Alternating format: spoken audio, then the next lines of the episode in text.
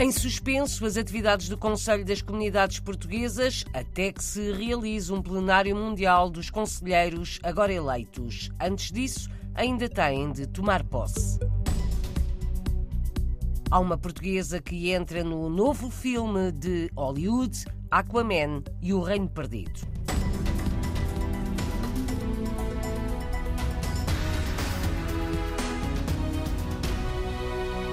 Governo português insiste no desafio aos imigrantes para investirem no interior do país. O ministro dos Negócios Estrangeiros de Portugal defendeu hoje que os empresários na diáspora deviam aproveitar as oportunidades no interior do território português, contribuindo assim também para o combate à desertificação. João Gomes Cravinho falava esta manhã na abertura do encontro anual do Conselho da Diáspora Portuguesa, que decorre hoje em Cascais.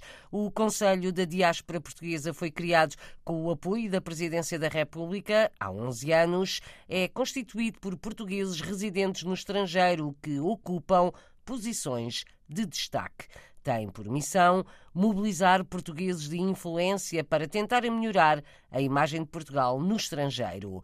Nesta reunião de dois dias em Cascais, devem ser lançados núcleos regionais e o projeto da Diáspora Jovem. A ideia é identificar meia centena de portugueses talentosos que possam voltar a Portugal ou contribuir para novos projetos no estrangeiro. Ora, na Venezuela, prémio para uma investigadora luso-venezuelana, a bióloga Yetsenia de Gouveia foi distinguida com o Prémio Nacional de Ciência, Inovação e Tecnologia. O prémio foi entregue ontem em Caracas e distingue contribuições da cientista em biologia celular, imunologia e embriologia. Formada na Universidade Central da Venezuela, Yetziana de Gouveia é filha de uma portuguesa natural de Câmara de Lobos, na Madeira.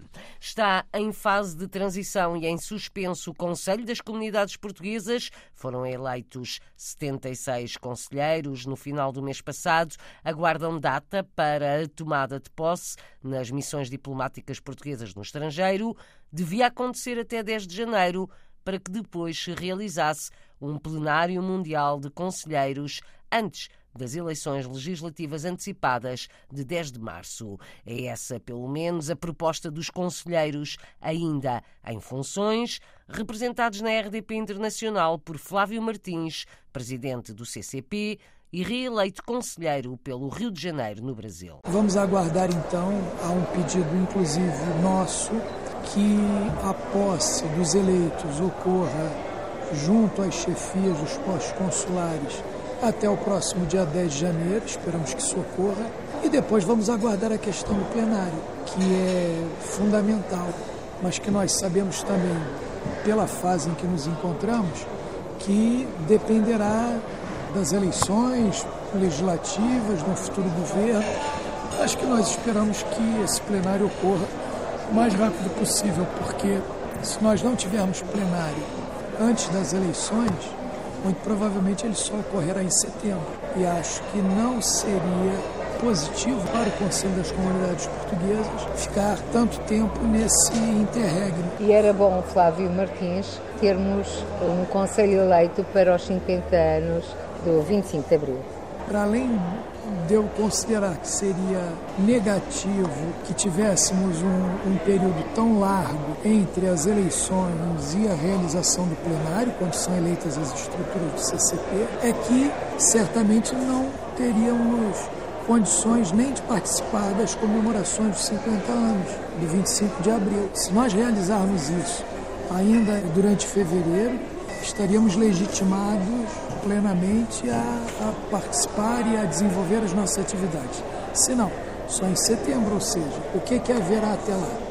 Nada. Flávio Martins, dirigente dos Conselheiros das Comunidades Portuguesas, entrevistado pela jornalista Paula Machado. Os novos conselheiros eleitos ou reeleitos esperam a tomada de posse e a realização de um plenário onde serão escolhidos os novos órgãos dirigentes do CCP. O Conselho das Comunidades Portuguesas é um órgão de consulta do governo para as políticas relativas à diáspora. Até 10 de janeiro, os portugueses residentes no estrangeiro podem fazer o recenseamento para as eleições de março. Podem também consultar os cadernos eleitorais para eventuais correções ou atualizações. O voto é por correspondência nas legislativas de 10 de março. Também pode ser presencial, o eleitor é que decide, mas tem de manifestar essa intenção antecipadamente, até 9 de janeiro. Flávio Martins lamenta a falta de informação. Mais uma vez, as informações não chegam atempadamente às comunidades, infelizmente. Nós temos um, um novo ato eleitoral. Quer dizer, já houve problemas um pouco por todo o mundo nas eleições para o Conselho das Comunidades. E o que haverá agora é que, muito provavelmente, se não houver uma forte campanha da Comissão Nacional de Eleições, os postos consulares nas suas respectivas áreas.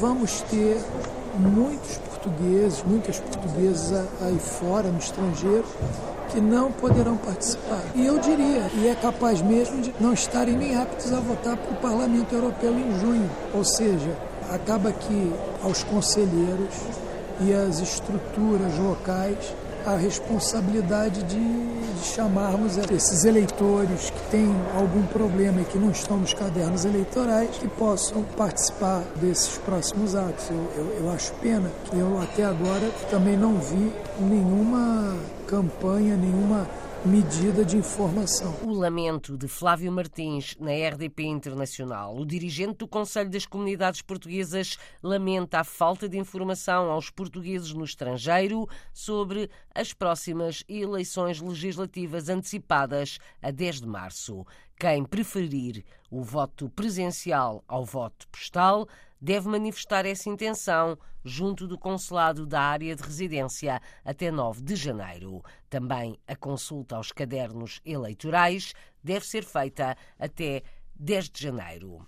Vão duplicar as ligações aéreas diretas entre Portugal e a China. Os voos diretos aumentam a partir de agora, desta semana, para quatro vezes por semana, de acordo com o Turismo de Portugal, ligam Lisboa à cidade chinesa de Hangzhou. A notícia foi divulgada esta quinta-feira. Estreia hoje nos cinemas portugueses o filme Aquaman e o Reino Perdido. É a sequela do filme original de 2018, novamente com o ator Jason Momoa como protagonista. A jornalista Margarida Vaz conta que o destaque em relação a este Aquaman é a participação de uma atriz portuguesa neste filme. Jani Zhao faz parte do elenco de Aquaman e o Reino Perdido. Depois do casting, a atriz portuguesa só cai na realidade quando começam as filmagens. A reunião com o realizador e com um dos produtores até à resposta final, aí é que eu comecei a sentir que se calhar as coisas podiam acontecer. Foi só aí. E depois só me caiu a ficha quando cheguei a Londres para filmar. Na nova aventura, o super-herói dos oceanos conta com uma nova personagem. O papel é de Jani Zhao. A Stingray é um mistério porque é uma personagem original. Aquilo que eu posso revelar é que a Stingray é uma personagem forte, com um, formação militar, é uma, uma figura imponente. O foco nas preocupações ambientais agrada à atriz Anisau. Tem um tema bastante urgente na ordem do dia, que são as alterações climáticas, que estão absolutamente relacionado com o Aquaman, não é? Porque se isto continuar como está, o Aquaman vai ter uma trabalheira. Oh yeah. I finally got a job. I'm the king of Atlantis. Jason Momoa é o Aquaman, o rei da Atlântida. Jani Zhao contracenou com o ator norte-americano. O Jason é um rockstar. É muito simpático, é muito prestável, ele é muito grande, não é? Mas tem um coração muito verdadeiro, muito puro. Com a Nicole Kidman eh, tive o prazer de cruzar corredores com ela. Em O Aquaman e o Reino Perdido não faltam os efeitos especiais, humor e ação. É um filme sobre a família para toda a família. E aos ouvintes da Antena 1, fica aqui o meu convite. Levem a família, espero que gostem, divirtam-se e boas festas. Convite aos ouvintes da Antena 1 e RDP Internacional.